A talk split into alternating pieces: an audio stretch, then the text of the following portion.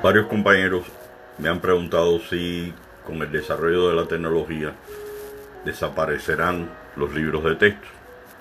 Interrogante interesante. Pero vamos un poco a la historia. Cuando Johannes Gutenberg inventa la imprenta, siendo un obrero alemán de profesión orfebre, en el año 1440, siendo una de sus publicaciones más importantes la Biblia, 1452, cuya característica es que en cada página poseía 42 líneas impresas, siendo considerado el primer libro impreso con tipografía móvil. En el siglo XV los libros eran difundidos a través de las copias manuscritas de monjes, aunque no todos sabían leer y escribir. De aquí el nombre de copistas, siendo realmente imitadores de signos, y en el caso de las ilustraciones y las mayúsculas, eran producto decorativo y artístico donde decoraba cada ejemplar que realizaba según su gusto o visión. Cada uno de estos trabajos podía requerir hasta 10 años dependiendo del tamaño del manuscrito o libro. Han pasado más de 5 siglos y las publicaciones de materiales impresos, textos, periódicos, revistas, cartas y documentos en general continúan. De aquí que exista un hábito de una cultura de leer, de tocar con los dedos de la mano y en ocasiones humedeciendo uno de ellos para pasar a la siguiente página. Hay quienes disfrutan la lectura disciplinadamente como una condición necesaria para conciliar el sueño, pero desfavorablemente la costumbre del impreso, su tendencia es a disolverse, diría que en modo parcial. ¿Cuántas generaciones de estudiantes de todas las edades solían trasladar en su mochila o simplemente bajo el brazo los textos de las diferentes asignaturas que le correspondían en el día? El mundo evoluciona. Arribamos al siglo XXI.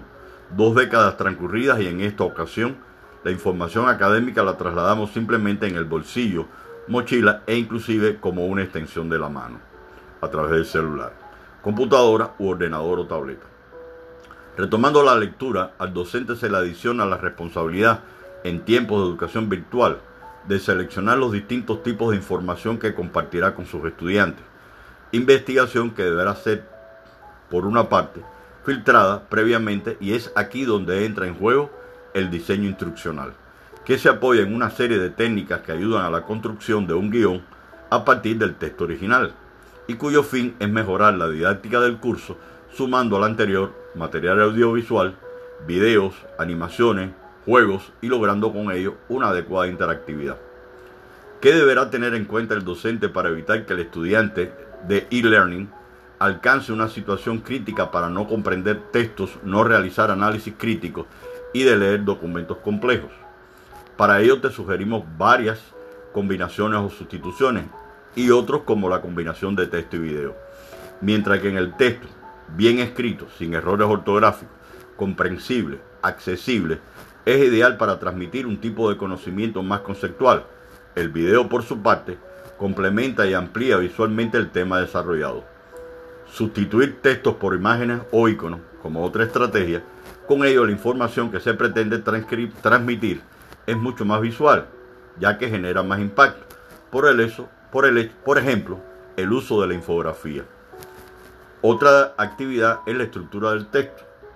Con el empleo de botones o iconos, que al darle clic sobre ellos, entiéndase establecimiento de vínculos o enlaces link, en la pantalla se desplieguen más datos e información, incorporando pequeños test o ejercicios con lo cual logras involucrar más al estudiante a la vez que ayuda a fijar conocimiento. Lograr que el estudiante no se canse de una alta carga cognitiva ante una pantalla y que a la vez puedas procesar la información endulzada dependerá exclusivamente de usted, profesor Gutenberg del siglo XXI. Muchas gracias.